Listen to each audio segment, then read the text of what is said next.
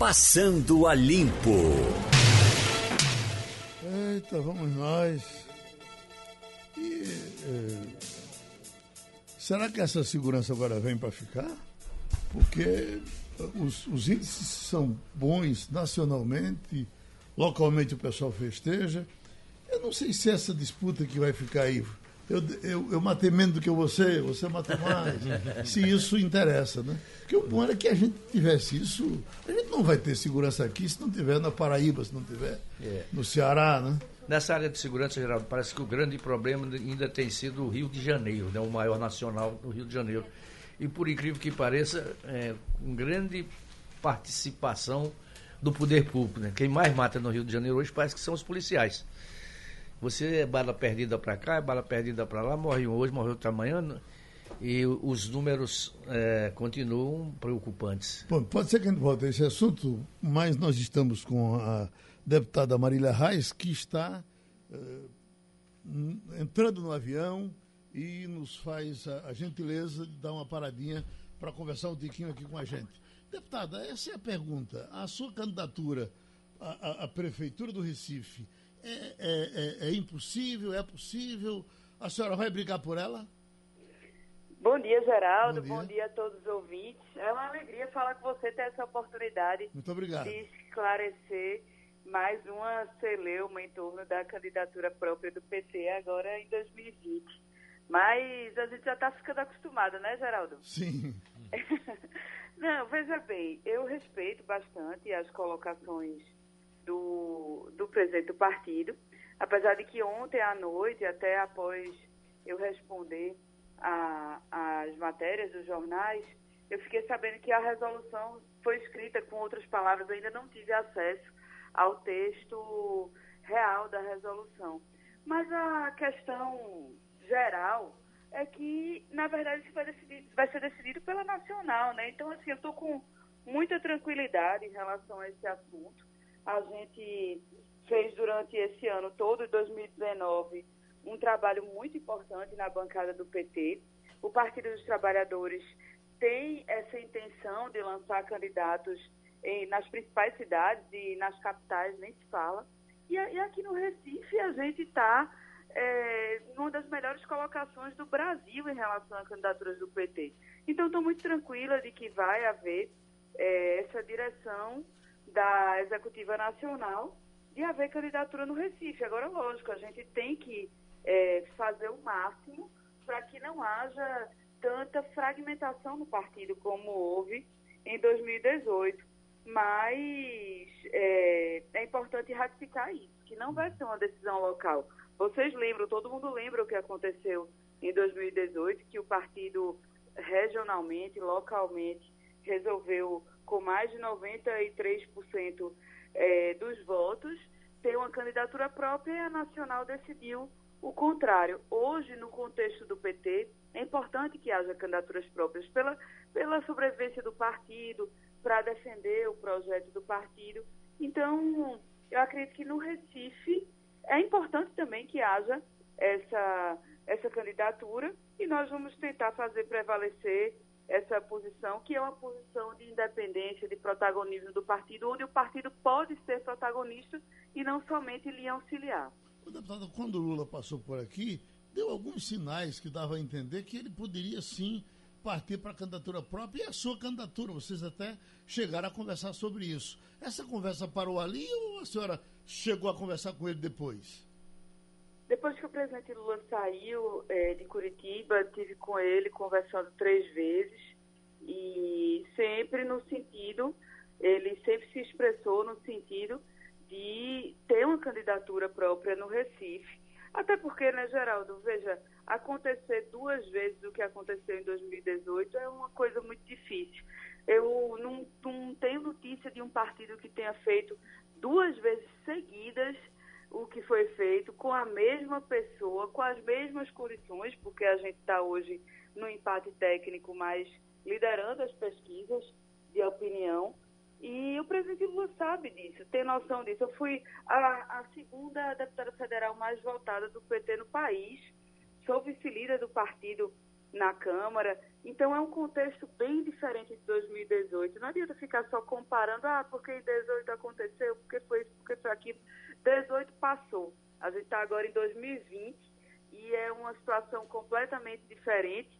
E eu estou bastante tranquila de que a gente vai ter essa candidatura no Recife. Wagner Gomes. Deputada Marília Reis, quando a senhora fala em Diretório Nacional do PT, a gente é, naturalmente traduz para Luiz Inácio Lula da Silva. E nós sabemos muito bem, como a senhora citou agora, inclusive, o que aconteceu em 2018, quando houve interferência direta do presidente da República para que a senhora não fosse candidata a governadora. Com que forças a senhora se agarra agora dentro do partido para tentar superar aqueles que não desejam a candidatura própria e continuam, eh, pretendem continuar marchando junto ao PSB?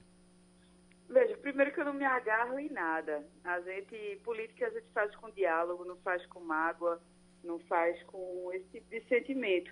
É, tenho procurado conversar com aqueles que, que mantêm essa ideia de, de aliança com o PSB coloco os argumentos com muito respeito também à opinião dos outros, do mesmo jeito que, que a gente que defende a candidatura própria quer ser respeitado nas nossas opiniões, a gente precisa respeitar os que pensam diferente.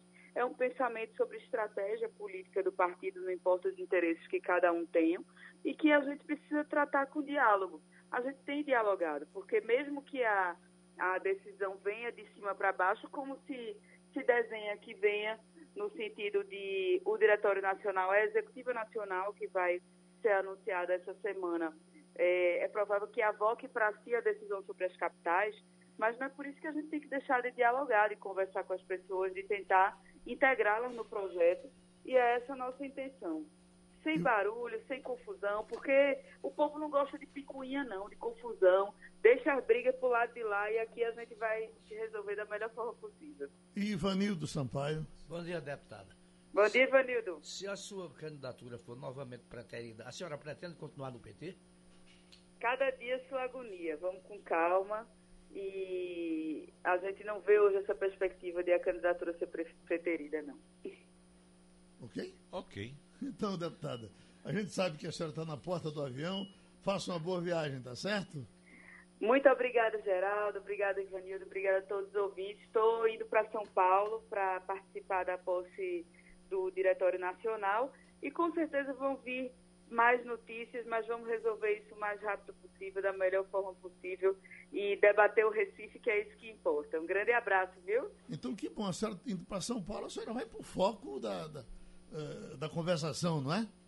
Exatamente, exatamente. Hum. A gente está indo lá para para ver como é que vai ficar a executiva, como é que como é que vão se dar essas conversas. A princípio, eu acredito que que vai haver só um início dessa dessa conversa sobre as capitais de uma maneira geral, mas Recife é uma das principais um dos principais pontos, porque nós temos poucas capitais em que o Recife tem chance real de ir para o segundo turno. Para você ter uma ideia, nós temos hoje é, Recife e Manaus.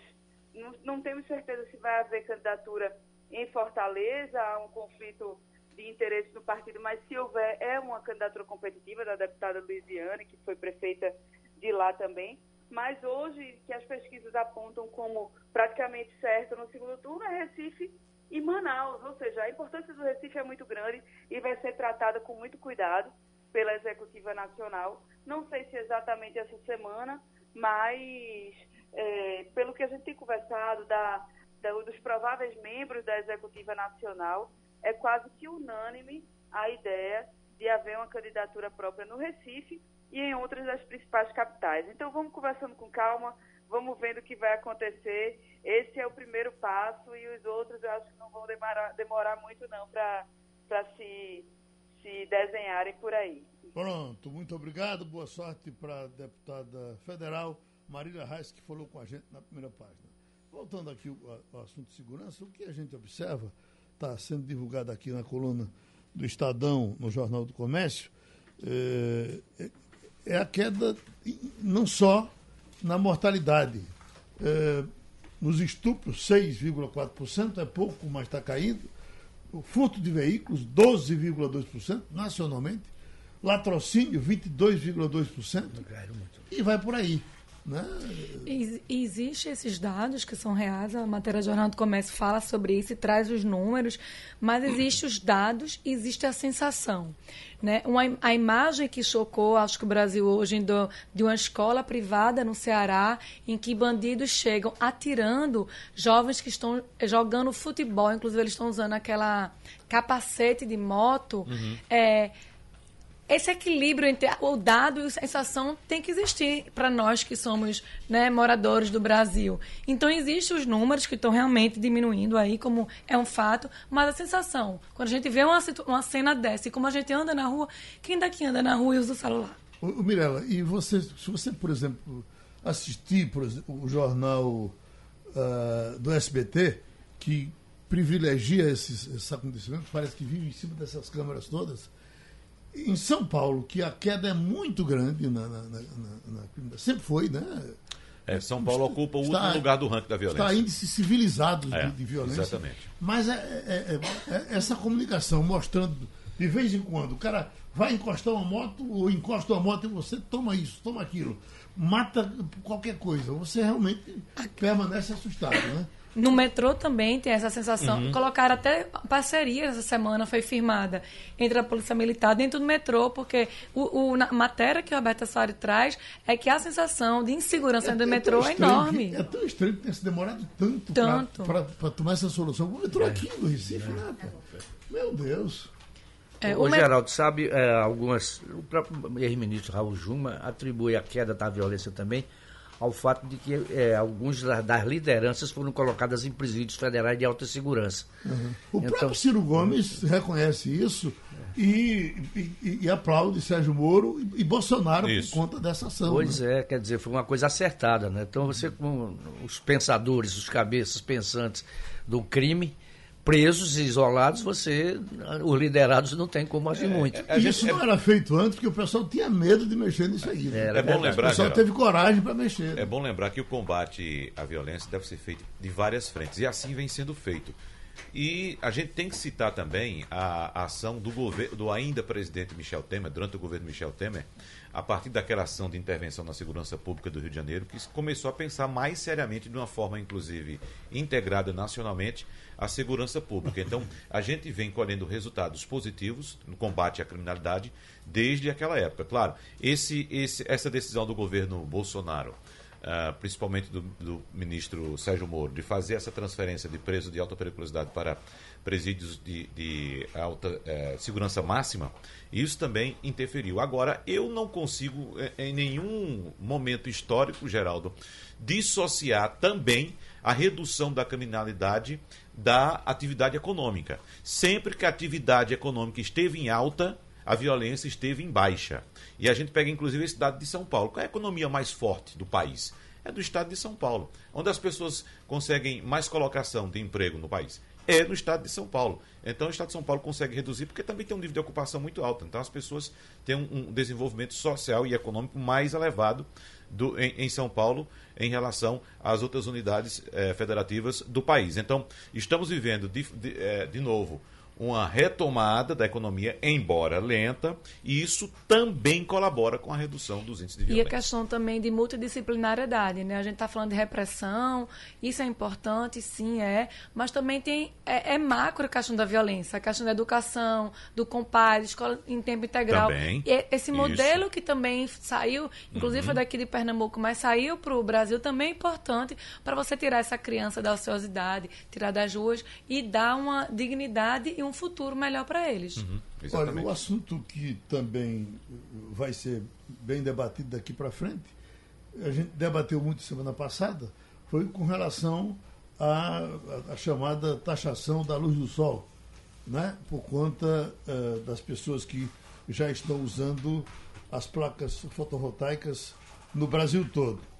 E o, o, a, o presidente da República pediu que saísse um projeto tem um deputado aqui chamado Lafayette Andrada, de Minas Gerais, que está com o projeto já pronto. É, os detalhes aqui, olha. Na proposta, além da manutenção eterna da isenção para quem já possui o sistema, está prevista uma tarifa mais branda do que a proposta pela ANEL, em seu relatório do ano passado. A ideia é de cobrar apenas o serviço da distribuição, que equivale a 28% da tarifa cheia e de forma gradativa. Uhum. Quer dizer, o que, que ele diz? É, é, cobrar o fio que transmite a energia, por exemplo, de Gravatar para Recife.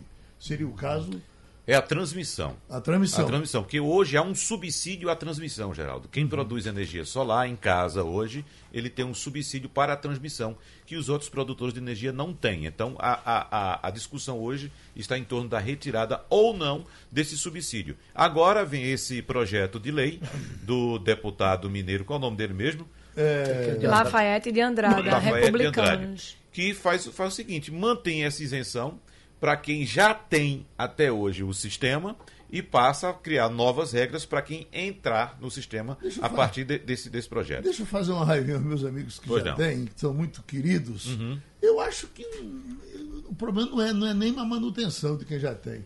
Até porque um dia, um dia, um dia eles vão cobrar. Esse, esse, esse privilegiozinho não vai esse ficar. permanente não, não vai, vai valer o tempo todo. Eu também acredito, né? não acredito é, que vai pegar esse é permanente no Brasil. Isso aí não vai ficar. O não. ideal é que é. a cobrança fosse razoável, fosse uhum decente, né?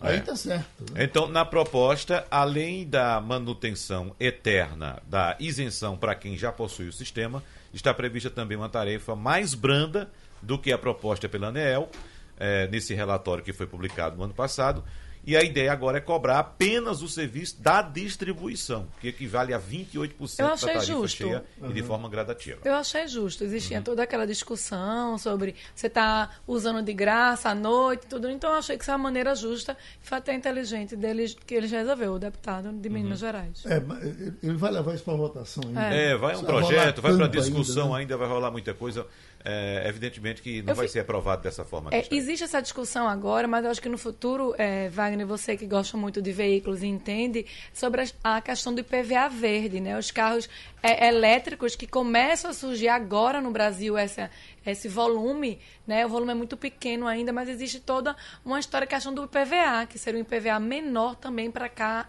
isso dependendo o IPVA do, do carro elétrico em Pernambuco é zero. Será que Também isso... o número de carro elétrico em Pernambuco é zero, né? Não chega a 30. Não chega a 30 carros aqui. Aliás, eu acho que não chega a 10 carros aqui. A energia entendeu? solar, antigamente, Aí, quando surgiu isso, também era quase é, inexistente. exatamente, mas a gente passa por uma discussão muito mais ampla, que é o tamanho do nosso Estado também. Então, na medida em que, por exemplo, vamos supor que as pessoas passem a comprar carro elétrico agora e usar a, a energia elétrica, Aí, evidentemente, quando o governo perceber, o Estado perceber que está crescendo ali aquela quantidade de veículos elétricos, vai passar a cobrar IPVA do mesmo jeito. Um assunto, Wagner, que você domina bem, pode até nos trazer mais detalhes aqui. Enquanto a gente ficou naquela ilusão do, do, uh, do seguro obrigatório, mas não é possível, vai, vai pagar, não vai pagar, vai diminuir, não vai diminuir. Coisa que, que cai de 30 para 16, de 50 para 20, não sei lá o quê. É, aí a gente esqueceu um pouco do IPVA, que é muito caro. É né? muito o IPVA, é, é muito caro. É muito caro. Vocês é, estavam dando é. aqui um preço que eu digo, meu Deus, que, que carro é que é? Uhum. Qual foi o mais caro que vocês tiveram aqui? Não, nós tivemos o IPVA é em, é em São Paulo, ah, o IPVA Paulo. mais caro do Brasil. Ah, 200 e poucos mil. Não, né? 780 mil reais. De IPVA. Um IPVA. É sobre um avião. é, uma, é, um, McLaren é uma McLaren Senna, um veículo raríssimo, um veículo que foi produzido pela McLaren em homenagem ao piloto brasileiro Ayrton uhum. Senna, logo após a morte dele. E são pouquíssimos veículos desse no mundo, tem um deles em São Paulo, e esse é o, o IPVA mais caro do Brasil. 780 mil reais. Você, você já pagou o seu? Eu. Ainda não, o meu deve estar chegando agora, a minha placa é. Veja, o meu carro é 2018, né? E eu paguei 5 mil reais de IPVA. Hum, é. 5 é, mil meu, reais. O meu é, é, é 2019, eu não sei quanto eu vou pagar, não. Não chegou ainda, Porque mas é, o seguinte, é, uma coisa alta. É de 3, o, o valor do IPVA, ele varia de 3 a 4% do valor do veículo na tabela FIP. Tem até uma historinha engraçada do governo do estado que anunciou no final do ano passado a redução do IPVA. Na verdade, o governo não reduziu a tarifa do IPVA. O que acontece é você, Geraldo, que tem um carro 2018, seu carro, quando passou para 2019, em 2019, ele perdeu um percentual no valor dele, uhum. no valor de venda. Agora, em 2020, ele perdeu outro. Então, seu IPVA não foi reduzido. O que foi reduzido foi o valor do seu carro. A tarifa é a mesma. No seu carro, como tem motor é, acima de 180 180 cavalos, você paga a tarifa maior de 4%. Entendeu? Agora, se você for comprar um carro novo todo ano, você vai pagar IPVA mais caro todo ano, mesmo a tarifa sendo a mesma. Estou falando aí, meu carro tem 180 cavalos e uma besta dirigindo. Na conversa que teve com a gente aqui no começo da semana, o ex-ministro Raul Jugman foi perguntado sobre a situação dos sem terra, por exemplo, que parecem mais domados no momento, e ele disse que entendia aquilo como uma saturação. Desse, houve um certo cansaço da população, de gente fechando a rua por, por qualquer coisa, e, e, e, de quem teve a rua fechada principalmente. E estou vendo aqui uma notícia de São Paulo. Gestão Dória usa detenções e lei mais dura para sufocar protestos em São Paulo. São Paulo, por qualquer coisa, o cara fecha a Vida Paulista, né? Uhum. É, aqui parece que deram uma recuada, né? É um tal de que. Não, aqui nós tivemos alguns movimentos insistentes, que foi o negócio de cobradores, por conta da, do desemprego. Isso e dos Uber. É, os, os, protestos mais constantes aqui são exatamente nessa área de, de transporte. Mas geral. o MST que fechava muita estrada, me parece que deu uma recuada. Em... Deu uma recuada. Eu não sei ainda o que é, que é feito desse movimento do MST. desde que o presidente Bolsonaro tomou posse, eu não lembro de ter visto na imprensa brasileira qualquer notícia sobre movimentação de sem terra. Eu não sei se você lembra de algum, eu não, não lembro. Não e, Principalmente. E, e, algumas que eram feitas de forma cruel, né? No Rio Grande do Sul. Entrava, quebrava é, tudo. Né? No Rio Grande do Sul, eles chegaram a danificar laboratórios, laboratório de pesquisa, instituto de pesquisa, invadiram terra, tocaram fogo de canal. O diabo em, em Trigás. Então não se fala mais no movimento dos centrais. Eu não sei se, se há uma, uma, houve um certo recuo ou, ou talvez um temor de que o governo fosse mais duro do que foram os governos passados em relação ao movimento deles. Mas o fato é que nem aqui em Pernambuco você escuta mais falar no movimento uhum. dos sem terra. Agora, é bom lembrar que faltou dinheiro também, né? Torneirinha foi fechada. É, é, também tem isso, né? Uhum. O que me chama a atenção nessa discussão do governador Dória é esse discurso muito parecido, muito colado no efeito Bolsonaro, né? De que a polícia vai é, matar até se, se precisar, se a violência não conter. Então, isso é um discurso que Bolsonaro, que ele, como ele está visando essa corrida presidencial, ele, ele é um dos presidenciáveis, então ele, ele viu que isso tem aderência, uhum. né? Tem uma, uma, parcela da população que gosta desse é, estilo. Na verdade, Dória está de olho no eleitorado de Bolsonaro. Né? É. Existe uma parcela do eleitorado de Bolsonaro que ficou um tanto insatisfeita. Que não quis votar no PT e né? votou nele votou por nele, exclusão. mas também Isso. agora está assim, meio desconfiado. Então, Dória está de olho nesse eleitorado de Bolsonaro que está um tanto ressabiado com as ações do agora, governo esse atual. discurso do, da, a polícia mais dura, não sei o que, é muito mais do governador do Rio, né? do que do, do que tem falado Dória. menos ultimamente. Né? É, ele tem um certo medo de Bolsonaro, porque Bolsonaro já declarou publicamente que o grande inimigo que ele tem entre os governadores é o governador do Rio. Uhum. Então, evidentemente que ele não, não vai se, se dar a cara a tapa por qualquer razão. Né? Uhum. É. Vou falar em, em, Bolsonaro, Geraldo, o presidente ficou nitidamente incomodado com a repercussão da reportagem da Folha de São Paulo que aponta um possível conflito de interesse na atuação do chefe da Secretaria de Comunicação, Fábio Van Garten. Esse ah, Van Garten hoje falou aqui na rádio. É, isso eu vi. E, e é aquela coisa do, do, do culpado, né? Uhum. Ele, ele nem se defendeu, ele, ele, ele entrou acusando. Uhum. Olha essa mídia que é. quer fazer o quê? Que quer privilégios, não vai não vai obter isso aqui comigo e tal. É. Eu acho que ele está ele então, tá, ele tá pendendo. Ele é sócio da empresa com a mãe, tem 95%, é a mãe tem 5%. Né? Não, ele, ele tem é uma empresa de comunicação da qual ele é sócio com 95% das ações. É. E a mãe dele tem as outras 85%. Isso, isso acontece com o ministro do Supremo. Não, não sou mais não. Quem está lá é meu sobrinho. É. Mas acontece é minha que... mulher, é minha Aí vai tia. no contrato social. É, mas acontece que ele ainda é sócio da empresa. E veja só, a empresa trabalha dando consultoria para emissoras de televisão e agências de comunicação. E anunciando nas emissoras de televisão. Pois é, ou seja, quem determina o anúncio nas emissoras de televisão é a Secretaria de Comunicação, que é chefiada por ele. Ou seja, as empresas de comunicação, as emissoras de televisão, contratam a empresa dele e ele é quem determina a verba para essas, essas empresas. Eu tenho a impressão que ele não sobrevive, não. É, é exatamente. Pelo perfil então, do presidente, ele não sobrevive. É isso, não. o presidente está avaliando. Tá em rede social também, essa onda de rede social é, tende a virar um tsunami. É, é bom que se diga o seguinte, que não é só, vamos dizer que é perseguição da imprensa, como ele mesmo disse. Veja só, Geraldo, isso é uma questão legal. A lei 12.813 de 2013, que trata do conflito de interesses na administração federal, proíbe o agente público de exercer atividade que implique a prestação de serviços ou a manutenção de relação de negócio com empresas com interesse nas suas decisões, que é o caso dele. Ou seja, ele é o dono do cofre da publicidade. E as empresas de comunicação que trabalham com publicidade contratam a empresa dele. Uhum. Entendeu? Então, essa lei também veda que o ocupante de cargo no executivo pratique ato em benefício de pessoa jurídica, ou seja, da empresa, de que participe ele próprio. Ele tem 95% das ações da empresa. Né? Então, veja só que é uma questão legal. Então, se de fato ficar comprovado que ele ainda é sócio dessa empresa e que ele ainda é quem determina a, o, o, o, envio de verba publicitária para a empresa de comunicação, há aí, nitidamente, um conflito de interesses. Oi, Ivanildo, por mais que os bolsonaristas gostem, por exemplo, que Bolsonaro jogue dinheiro na TV Record porque ela o apoia e eh, não bota nada na Globo porque a Globo não apoia, isso não é correto, na é verdade? Não é. Isso Vocês não é se lembram que a, a imprensa é, criticou muito Fernando Martins na gestão de Lula e de Dilma, porque ele é, se acusava de, de, dirigir verbas para os blogs que apoiavam Sim. o PT. Né? E Fernando uhum. Martins foi crucificado, foi é, execrado, chamado de tudo quanto é nome. E agora está acontecendo a mesma coisa, né? Com, com o Weingarten. Weingarten? Weingarten. Weingarten. Pois bem, é por isso que eu acho que ele não sobrevive. Certamente o presidente não vai deixar essa coisa crescer. A gente sempre lia na Carta Capital aquele chururu da, de, de Mino Carta, que dizia como é que pode? É. A, a, a, a Veja governo anuncia na Veja e quem fala bem do governo aqui sou eu. É. Só que ele tirava 30 mil exemplares e veja um milhão e cem. O que você vai fazer o quê? Pois é, isso é estratégia de comunicação. Uhum.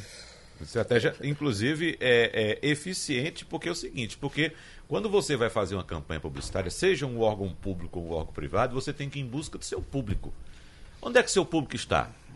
Então, se estiver na Veja, você tem que anunciar na Veja. Se estiver na Isto É, você tem que ir para Isto É. Se estiver nas duas, tem que anunciar nas duas. Se tiver um público maior na Veja, o percentual maior tem que ser na Veja. Isso é estratégia de comunicação. Claro. Essa atitude de você pegar a verba. Não, vou botar aqui na revista do meu amigo Ivanildo, porque Ivanildo é meu amigo, fala bem de mim, mas não tem uma pessoa é, é, é, que me apoia que lê a revista de Ivanildo. É. O que é que eu estou fazendo? Estou jogando dinheiro fora. Mirela, e agora essa vacinação que está para ser obrigatória? Você defende? Seus, seus meninos estão vacinados? Todos super vacinados. Sigo direitinho o calendário de vacinação como tomo todos, todo ano a vacina da gripe. Ah, você toma? Tomo todos os anos. Você é jovem dessa, desse jeito? Tomo, eu e meus filhos, a gente toma. Eu, eu, eu, eu fico impressionada com muita gente que não acredita ainda em pleno século XXI em vacinação. Eu tomo e sou muito satisfeita. E eu tenho a impressão de que quando começa a vencer, eu não, não gripo de jeito nenhum, eu tenho uma saúde muito forte. Mas quando começa a vencer, já dá, dá aquela melezinha. Dá, dá. Eu passei por esse, essa experiência depois do vencimento da vacina vacina, eu peguei uma gripe daquela ali de lascar. Você não pode é. deixar de, de, de, tomar vacina antes do vencimento. Uhum. Porque se vencer, meu amigo, você fica suscetível. É, tá, e tem outra coisa, né? O, o, vírus da gripe, ele é mutante. Todo ano você tem que tomar é, uma vacina diferente. É mutante. O vírus modificou. Como todo vírus é mutante, né, é, Evanildo? É. Agora, é, é, se não fosse assim, se ele não tivesse essa capacidade de mutação tão grande, o humano já tinha acabado com esse vírus, sem dúvida. A, a manchete aqui diz assim, ó, Minas, Santa Catarina e São Paulo tiveram decisões desse tipo nos últimos seis meses. Quer dizer, de tornar obrigatória a vacina e até punir o pai, eh, eh, os pais, se não vacinarem os filhos. Famílias alegam motivos religiosos e medo de reações adversas, mas juízes argumentam que a proteção é prevista por lei e que a falta da imunização põe a vida das crianças em risco. É prevenção, até porque isso, isso lá no, no, vira uma doença, vira gasto no hospital. Você, ele está prevenindo. Exatamente. É muito mais barato você estar tá prevenindo através da vacina do que você estar tá é. com o leito do hospital, cuidando 7, 10, até um mês, dependendo da doença. E o leite e até, pode levar até a morte, dependendo é, da enfermidade. E uma pessoa doente contamina outras. Uhum. Então, gera, gera um efeito em cadeia e, claro, como é, Mirella bem citou, é uma questão de saúde pública e impacta os custos da saúde pública. Os, os sanguíneos. Você, como cidadão de dois irmãos, pois é, é. como é que estão? De dois irmãos, não. De, de aldeia. Cidadão, de aldeia. Ainda estão sendo pesquisados. O que nota-se é que ainda, estão, ainda são os 17 que tinham morrido. Ainda hoje tem uma manchete de jornal dando 17, que foram 14 no, no Alvorada e o restante ali por perto. O que, que é eu tenho a impressão que é mais ou menos a confirmação de que não é o mosquito, porque se fosse o mosquito que estivesse matando, ele né? continuaria. É a questão do sarampo também. Quando a gente era pequena, eu não me lembro, todos os meus amigos eram vacinados de sarampo. Esqueceu-se um pouco do sarampo, porque não era algo tão normal, e aí veio essa epidemia novamente do sarampo, porque as pessoas acham que, ai, não, não tem mais, ninguém ouve falar, e aí deu no que deu novamente o sarampo com essa epidemia no Brasil. É como a polio, né? Teve uma época em que o Brasil tinha eliminado totalmente Exatamente. a polio. Voltaram a acontecer casos. Algumas pessoas dizem que foi por conta de imigrantes, que chegam principalmente venezuelanos, mas ninguém pode provar isso.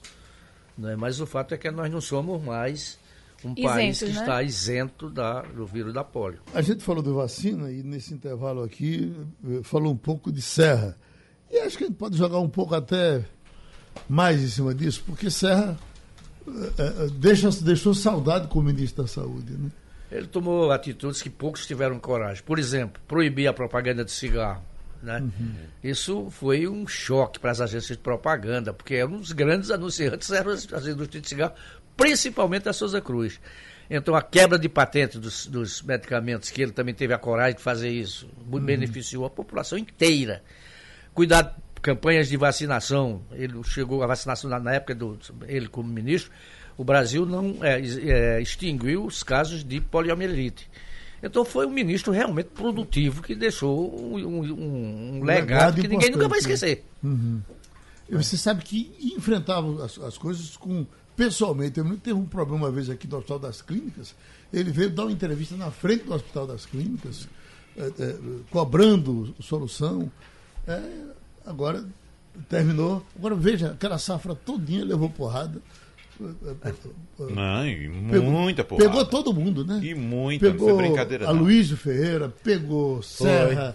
É verdade. Né? Uhum. Com exceção de Gereissati. O próprio e... Fernando Henrique, né, foi depois que deixou a presidência, criticado pela, pela privatização da, principalmente é, não, das teles. Não teve alguma acusação direta assim de, de, de de mão na massa, né? Não, é, é, né? é verdade. Aquele Paulo Preto é, teria contaminado muito o é, caso de Serra. Do, uhum. E isso. Agora ele está bem mergulhado, né? Ele tem uma questão de saúde grave. Estava sério de saúde. Né? ele tem, tem a questão de saúde aí também, uhum. no caso dele. O problema dele é renal, né? É. Problema renal. Ô Geraldo, vamos falar um pouquinho a respeito da mobilidade aqui no Recife, porque essa informação que foi divulgada ontem, apontando que os passageiros de metrô e ônibus no Recife são os que mais passam tempo esperando o é, transporte rapaz. público no Brasil, é algo absurdo. E absurdo. A, a, segunda pior posição do mundo. Do mundo. Rapaz, é, é uma coisa impressionante. Quem é, que é pior do que a gente? Uh, é uma cidade da, do Peru. Do Peru? É uma cidade do Peru. Uhum. É uma cidade do Peru. Você é, sabe que hoje, eu... hoje uma moça. Perdão, tem... perdão, perdão. Do México. Do México. Hoje uma cidade moça... de Águas Calientes. Hoje uma México. moça deu entrevista aqui. e isso é facilmente é, constatável. Sim, né? sim. Hoje, a Juliana entrevistava aqui uma moça, ela dizia: são três horas, ela mora na Várzea e trabalha na Ilha do Leite. Você sabe qual é a Ela distância? passa três horas dentro do ônibus todos os dias. Você sabe qual é a distância da Várzea para a Ilha do Leite? É bem pertinho. Oito quilômetros. No dia 25... Oito quilômetros. Mais de uma hora nós andando No de dia 25 de, de fevereiro... São três horas para ir voltar, tem uma média de uma e meia. Uma, uma hora e meia para percorrer oito quilômetros. Viu, Geraldo? Se ela for andando, chega mais chega rápido. mais rápido. No Foi dia bem. 25, próximo de, de fevereiro, no jornal, o Sistema Jornal do Comércio vai provar, é, promover e realizar um seminário sobre mobilidade urbana. Discutir a questão da mobilidade na região metropolitana do Recife. Algumas pessoas falam que a sugestão, a solução seria investir no metrô. Não é só isso, não. O problema é muito mais grave do que você recuperar um metrô que está aí caindo nos pedaços. Talvez seja apenas um é, uma das soluções é, para ajudar a melhorar o, o, transporte coletivo seja o metrô. Mas tem coisa muito mais grave, uhum. não é? Você veja uma coisa, você investiu é, 400 milhões em obras para o BRT. Estão saindo de, de, de circulação. É. Compraram cada um bicho daquele custou 900 mil reais. Uhum. Todos eles vão sair de circulação é em, troca, em troca de, de ônibus menores. Quer dizer, não se pensa é, é, nas consequências de, das, das, atitudes que se toma. É um erro de planejamento. Erro né? de planejamento profundo. Aí você dinheiro. bota o dinheiro. É. O que é que é feito da, do projeto de navega, nav- navegabilidade do Rio Capibaribe? Nunca saiu. Investiu-se um monte de dinheiro, porque eu moro perto de onde iniciaram as obras, lá, É. lá em, em, em Dois E aquele Irmãos. momento de fazer a, E o lançamento da lá, obra. jogou-se fora ferro, brita, cimento, mão de obra, o campo não tem mais nada, nada, nada, nada. Quer dizer, não se pensa no dia de amanhã e se bota fora o dinheiro do contribuinte. É. Isso não pode acontecer. Quando a gente Só um fala. detalhe, Wagner, eu- eu estava falando da Várzea porque a moça deu a entrevista e morava na Várzea. Mas pensando aqui, se você pegar alguém que mora na Zona Sul e tem que vir para a Zona Norte, aí é um inferno É, completo. é, exatamente. Ralph de Carvalho, por exemplo, que morava aqui perto, morava Uhum. no- na, na Zona Norte, não tinha problema. Ele agora está morando em Piedade. Ele, É. ele sai de Piedade às 6 horas da manhã. Vai chegar 10 aqui. É, não é brincadeira você cruzar algum. De, e, e- e- e, por exemplo, eu conheci um, um camarada que morava no Janga e trabalhava em Boa Viagem. Para ele voltar à noite, principalmente para ele voltar à noite, é uma coisa infernal. Uhum. É, é. Geraldo, veja só, como a gente estava falando a respeito da violência aqui, para tratar da questão da mobilidade no Recife, a gente tem que atacar em várias frentes também. Não é? Por isso que tem que discutir a região metropolitana, não o Recife. discutir- exatamente, mas veja só, nós ainda temos um dos fatores, por exemplo, que eu, que eu costumo apontar. Nós ainda temos uma questão de centralidade de tudo no Recife ainda. Já passou muito tempo de descentralizar tudo do Recife. Que não tirar o- o- o- os órgãos públicos do Recife, jogar em outras cidades da região metropolitana, né? Ou então até mesmo fora da região metropolitana, em outros municípios, para ver se consegue desafogar isso aqui. São vai- Outra coisa, não temos também é, é, é, alguns setores, por exemplo, quem, quem privilegia muito o transporte coletivo, não gosta nem de ouvir em questão de obra viária. Mas há quanto tempo nós temos uma obra viária Uma no Recife? grande obra Não viária. tem. A questão, a, a gestão do trânsito também é bastante problemática. É verdade que a prefeitura do Recife, por exemplo, faz algumas ações, como por exemplo as ciclovias Leite, e né? ciclofaixas para dar uma, uma, uma, uma- um modal a mais para o cidadão poder se locomover, mas o cidadão também não colabora. Agora mesmo, quando eu estava vindo aqui para a rádio, pela, rua, pela Avenida Mário Melo, Geraldo, a prefeitura, como nós sabemos, construiu uma ciclovia aqui muito organizada, muito bonita. Eu estava vindo, Ivanildo Sampaio, e os carros daqui a pouco reduzindo a velocidade e puxando para a direita, fazendo como se tivesse alguma coisa, alguma interrupção. Sabe o que era? Era um Ciclista. cidadão que vinha ao lado da ciclovia pelo meio-fio na rua. Você tem uma ciclovia que foi feita ali para você andar de bicicleta, o cara tem a ciclovia ao lado e vai andando ali. Então, são vários fatores, desde a falta de, de- de, eh, capacidade técnica do, do setor público para resolver essas questões, até a falta de colaboração também do próprio cidadão, que colabora com tudo. Então, é um conjunto de fatores que fazem com que ah, o Recife seja a pior cidade do mundo em mobilidade. Tempo de espera. É, o- dois, dois assuntos que eu acho que a gente tem que levantar aqui. Um é, o foco tem que ser o transporte coletivo. Então não adianta a gente estar fazendo, eu, eu acredito que não adianta fazendo intervenções pequenas, focando no carro, e tirar essa classe média que tem o seu carrinho, os carroca- ca- carrocratas, como chama Roberta Soares, que é nossa especialista em trânsito. O que faria eu, você e Vanildo trocar o carro pelo ônibus, pelo ô, transporte ô, público? Mirela, veja só, o ano passado, Também a 2019. insegurança. A insegurança, Segurança, qualidade. Qualidade. Eu, eu viria pra aqui- Espera. eu viria para aqui a pé todos os dias, como eu che- eu chego perto de três da manhã, eu não vou correr o risco de vir para cá de três horas da madrugada andando. Tá certo? Até porque você tem que passar pelo cemitério, você tem medo de alma. Mas aí é- era uma Eu poderia faixa- vir de bicicleta, também pelo- não tem. Eu vinha pelo outro lado. Mas o problema, é, quer dizer, é- Segurança, você vai de madrugada andar na rua? é- é- esse é um dos problemas, né? A gente precisa de segurança para poder andar por aí numa boa. Qualidade. Eu vejo as mulheres, você já observou como é que essas coitadas andam na rua? Uma Mirella dessa, ah, ela, ela, ela, Wagner, ela, ela amarra a bolsa aqui É, com o braço. É, É. exatamente. Que o cara arranca o braço dela, mas a bolsa Mas a fica. bolsa fica. Geraldo, a gente teve uma repórter no Jornal do Comércio, quando eu era diretor da redação, chamada Nara Lúcia. Ela era especialista em, em, eh, religiões. Ela cobria, eh, na época, ela chegou a ser amiga de Dom Helder Câmara. Enfim, Nara veio trabalhar no sábado, eu estava de plantão, ela veio trabalhar no sábado e desceu nos Correios. Entre os Correios e a redação do Jornal Antiga, que era na Rua do Imperador, o ladrão correu atrás dela e queria o relógio. Eu disse, não dou meu relógio, não, que esse relógio foi meu pai que me deu. Ele saiu correndo. Era sábado, duas horas da tarde, para você ver, no centro do Recife. entre os Correios e a Rua do Imperador. É. Essa Ivanildo, questão. Ivanildo, é, é, é, Antônio Menezes, narrador, morreu há um tempo desse, e, e ele é, é, chefiava o jornalismo da Rádio Olinda. Ele cobria a Câmara de Vereadores e a Assembleia Legislativa. Aí, uma certa vez, ele foi saindo da Câmara de Vereadores em direção à Assembleia. Antes de cruzar o 13 de maio, veio um cara roubou o relógio dele. Aí, tudo bem, ele seguiu em frente. Quando ele chegou mais na frente, outro cara partiu em cima e disse: Cadê o relógio? Aí ele disse: Não, tem um colega teu que roubou ali agora. Você chegou atrasado. Exato. Mas olha, ah, tem aqui um, um pedido de uma pessoa que se identifica como Rubem do Recife e diz: Sou ouvinte da Rádio Jornal há anos. Espero que vocês possam deixar a paixão partidária de lado e começar a passar notícias imparciais do governo.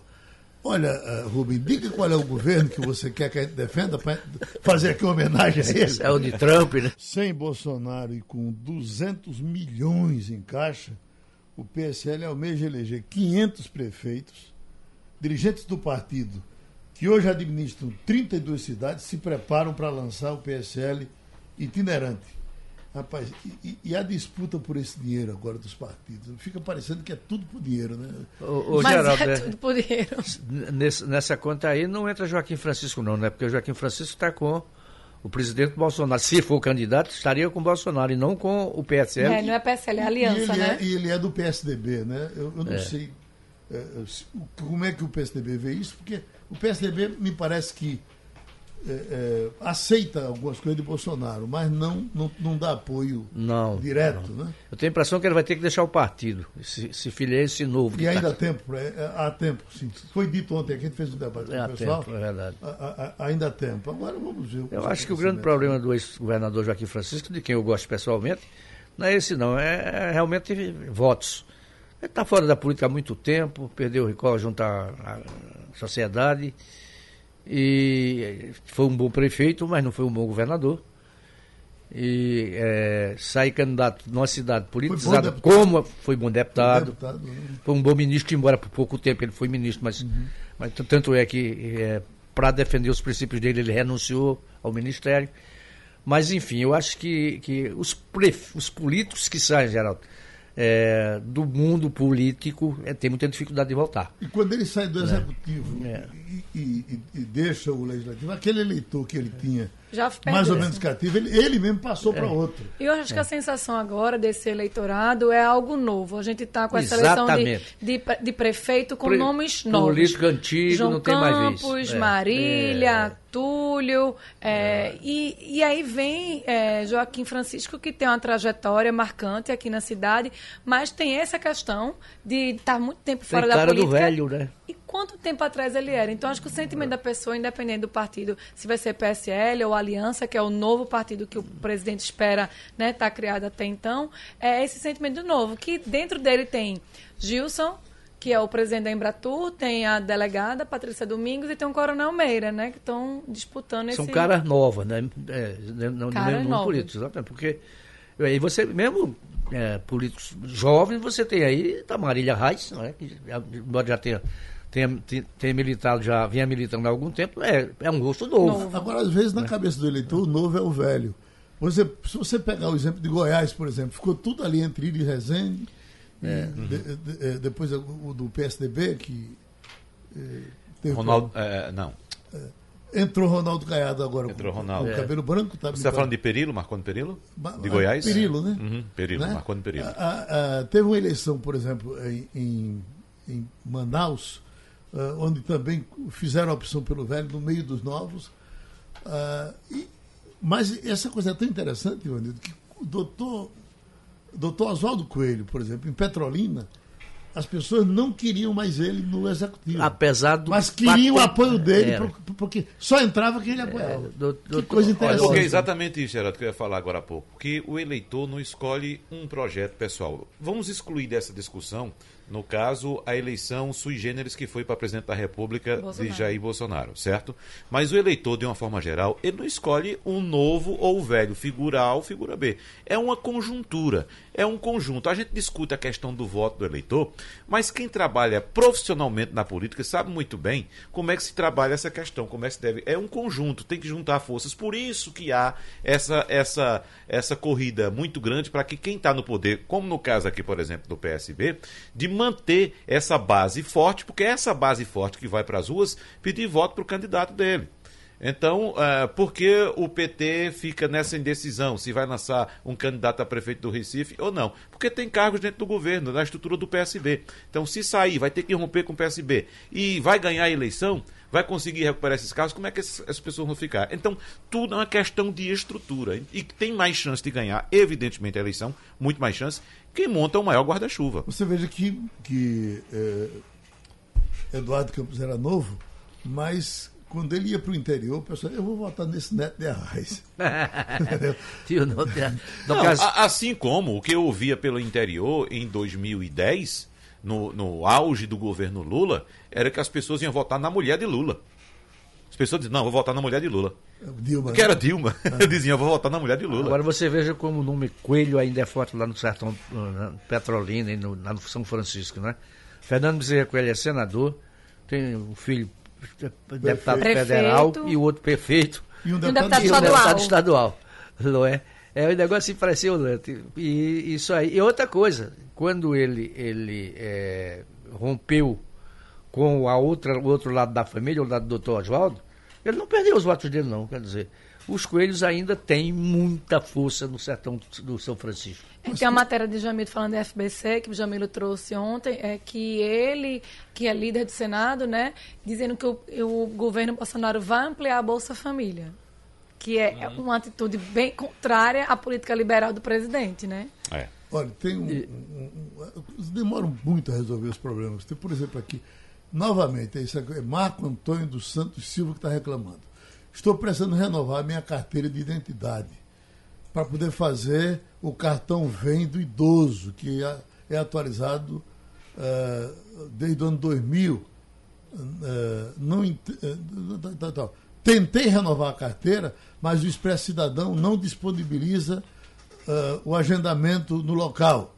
Eu quero saber se o documento de identidade continua sendo aceito nos coletivos ou vão me barrar, porque eu sou idoso e até agora não consegui tirar a minha carteira. A carteira de idoso, que A carteira falam, né? de identidade. De identidade. A, a, a RG. Uhum. Uhum. É. Bom, eu sei que esse, esse problema teve um momento que estava tão sério que as pessoas que moravam ali para Goiânia e tinham que resolver o problema para arrumar emprego ali e tal, estavam indo tirar em João Pessoa. É verdade, tem uma né? época que não tinha. Teve um tempo que foi assim. Eu não sei se era falta de material, o que é que diabo uhum. era, mas foi uma crise grande. Tem comercial ainda?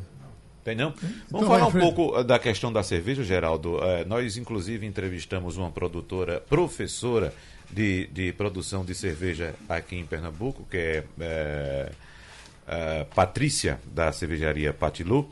É, explicando como é esse processo e a gente fica preocupado, porque, como Mirella sabe, Pernambuco, é, Pernambuco tem uma produção muito grande de cerveja artesanal né, e a gente, evidentemente, ficou se questionando: bom, como é produzida a nossa cerveja aqui?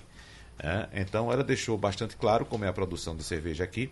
Pernambuco, segundo Patrícia, não utiliza o dietileno glicol em sua produção, nem o monoetileno glicol, como seria o caso de lá mas é, é, conseguiu, evidentemente, dirimir algumas dúvidas e, e, saiu a informação ontem de que, na verdade, houve a contaminação da água. Essa, essa informação veio do Ministério da Agricultura, não é isso? A, a auditoria contestou que havia a água antes daquele processo, porque primeiro uma das hipóteses é que o tanto os dois produtos que foram encontrados que causavam síndrome tinha sido na hora da fermentação, de ter colocado na água lá. É, espe e especulava também de ter sido até um problema interno, mas agora na auditoria comprovou-se que a água já veio contaminada. O a Ministério da Agricultura já entrou em, em ação também nesse para ter uma resposta. Uhum. Lembrando que hoje de manhã a polícia Civil de Minas Gerais confirmou mais uma vítima, é um senhor de 89 anos, da síndrome neufroneural que atinge os rins e o sistema nervoso. Agora, essa água foi contaminada propositalmente, porque a água É, há essa Essa suspeita é uma também. suspeita. É um elemento suspeita. neutro, eu né? Vi, eu vi logo no começo dessas, dessas informações, eh, Mirella, eh, outra informação apontando que havia um funcionário que tinha sido demitido Isso. É, e voltou na empresa e brigou na empresa porque estava revoltado, tinha sido demitido e levantaram essa hipótese também de que esse funcionário poderia, isso é uma Isso, hipótese, hipótese. ter provocado esse, esse Mas desastre aí. terceira morte, eu acho que dificilmente É. essa cervejaria se mantém. né? Não, aí, aí não, eu, eu não vejo nenhuma possibilidade dessa cervejaria se manter ainda.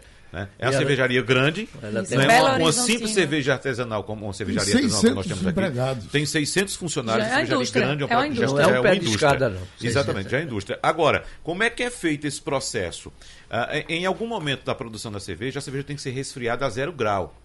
Então, ah, é- ela é colada- colocada em uns, em, digamos, uns caldeirões, e esses caldeirões são revestidos com a serpentina, com líquido congelante, com líquido que resfria até menos 6, menos 6 graus. Se você colocar água, nessa temperatura vai congelar. Então, o que, é que a cerveja- cervejaria faz? Coloca um produto para evitar o congelamento dessa água.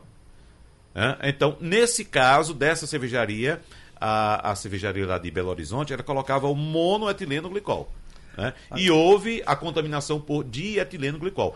No caso que Patrícia Sanches citou aqui de Pernambuco, as cervejarias pernambucanas colocam álcool, é, é o álcool etílico, etanol, para evitar o congelamento da água. Agora, essa água que fica nessa serpentina não tem contato com o líquido, com a cerveja. É É, somente congela, né? para resfriar ali o que eu estou chamando aqui de caldeirão, para ficar mais claro para o nosso E ouvinte. Agora, você dire- pode chamar de artesanal uma empresa que tem 600 empregados? Não, aí já não. Acabou-se? Aí já é não. porque ou não tem todo o marketing que está na moda, que as pessoas estão buscando essa excelência na bebida, nesse processo mais que trabalha de grãos, de procura da levedura. Então tem esse É. marketing por As trás. cervejarias aqui têm 6, 7, até 12 funcionários, então veja que de fato é uma produção bastante eh, pequena, limitada. Não é? Não é?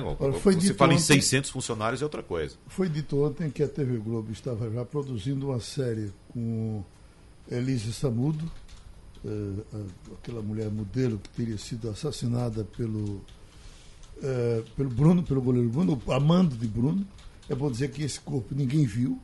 Ninguém nunca encontrou, é. Nem foi a questão de que o cachorro comeu o corpo. Parece que nem isso foi confirmado. Mas ele foi condenado, né? Ele Foi foi, condenado. condenado, E e, tá cumpriu pena. É. Mas aí é o seguinte, diz que na minissérie já começava com os cachorros comendo o corpo da mulher.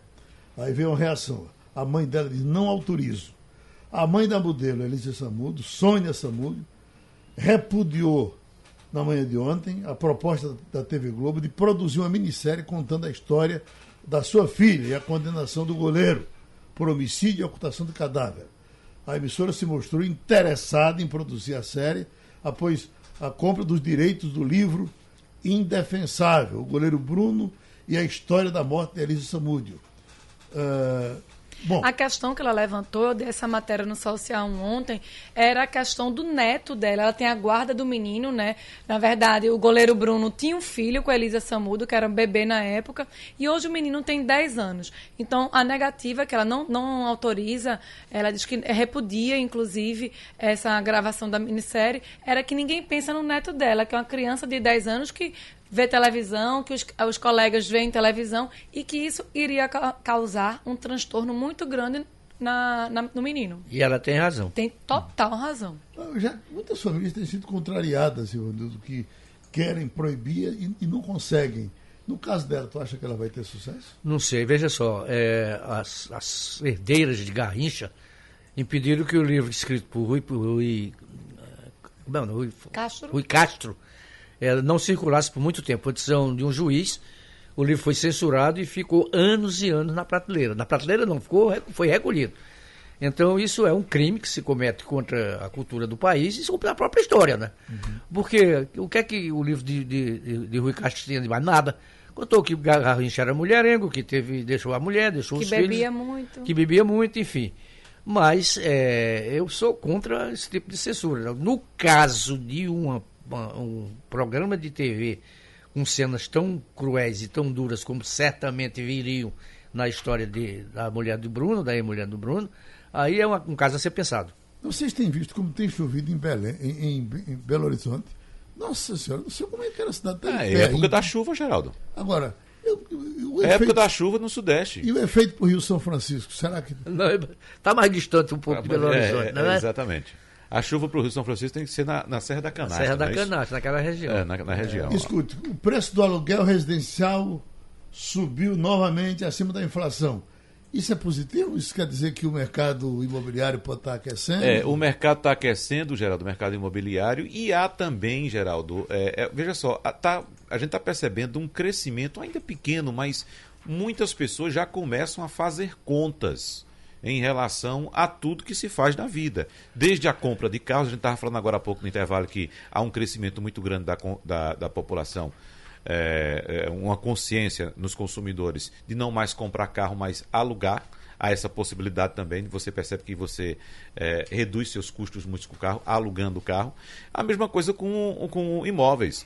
Você hoje, o preço do aluguel hoje é mais barato do que o preço de uma prestação.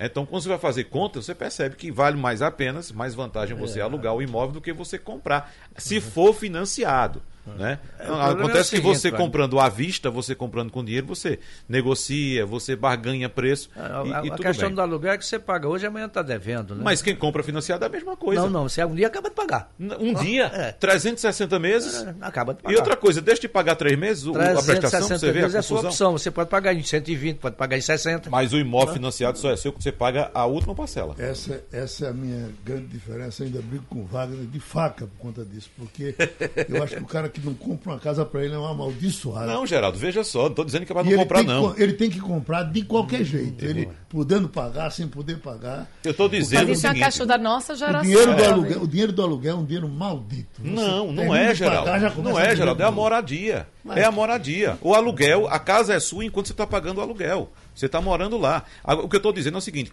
quem compra um, um, qualquer bem financiado, uma televisão, uma geladeira, um carro, uma casa, o bem só é dele quando ele pagar a última prestação. Mas é dele. Última, e o aluguel é. não é nunca.